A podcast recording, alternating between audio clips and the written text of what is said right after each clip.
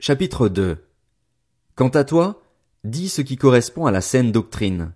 Dis que les vieillards doivent être sobres, respectables, réfléchis, solides dans la foi, l'amour et la persévérance. De même, les femmes âgées doivent se comporter comme il convient des servantes de Dieu. Elles ne doivent pas être médisantes ni esclaves de la boisson, mais enseigner ce qui est bien. Ainsi elles apprendront aux jeunes femmes à aimer leurs maris et leurs enfants, à se montrer réfléchies et pures, à s'occuper de leur foyer, être pleines de bonté et se soumettre à leur mari, afin que la parole de Dieu ne soit pas calomniée. Encourage de même les jeunes gens à se montrer réfléchis en étant toi-même à tout point de vue un modèle de belles œuvres. Dans ton enseignement, fais preuve de pureté, de sérieux et d'intégrité.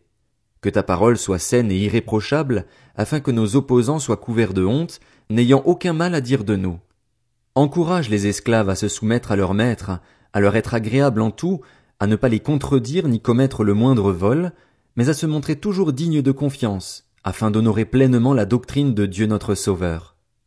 En effet, la grâce de Dieu, source de salut pour tous les hommes, a été révélée. Elle nous enseigne à renoncer à un mode de vie impie et aux convoitises de ce monde et à vivre dans le temps présent conformément à la sagesse, la justice et la piété en attendant notre bienheureuse espérance, la manifestation de la gloire de notre grand Dieu et Sauveur Jésus-Christ. Il s'est donné lui-même pour nous afin de nous racheter de toute faute et de se faire un peuple qui lui appartienne, purifié et zélé pour de belles œuvres.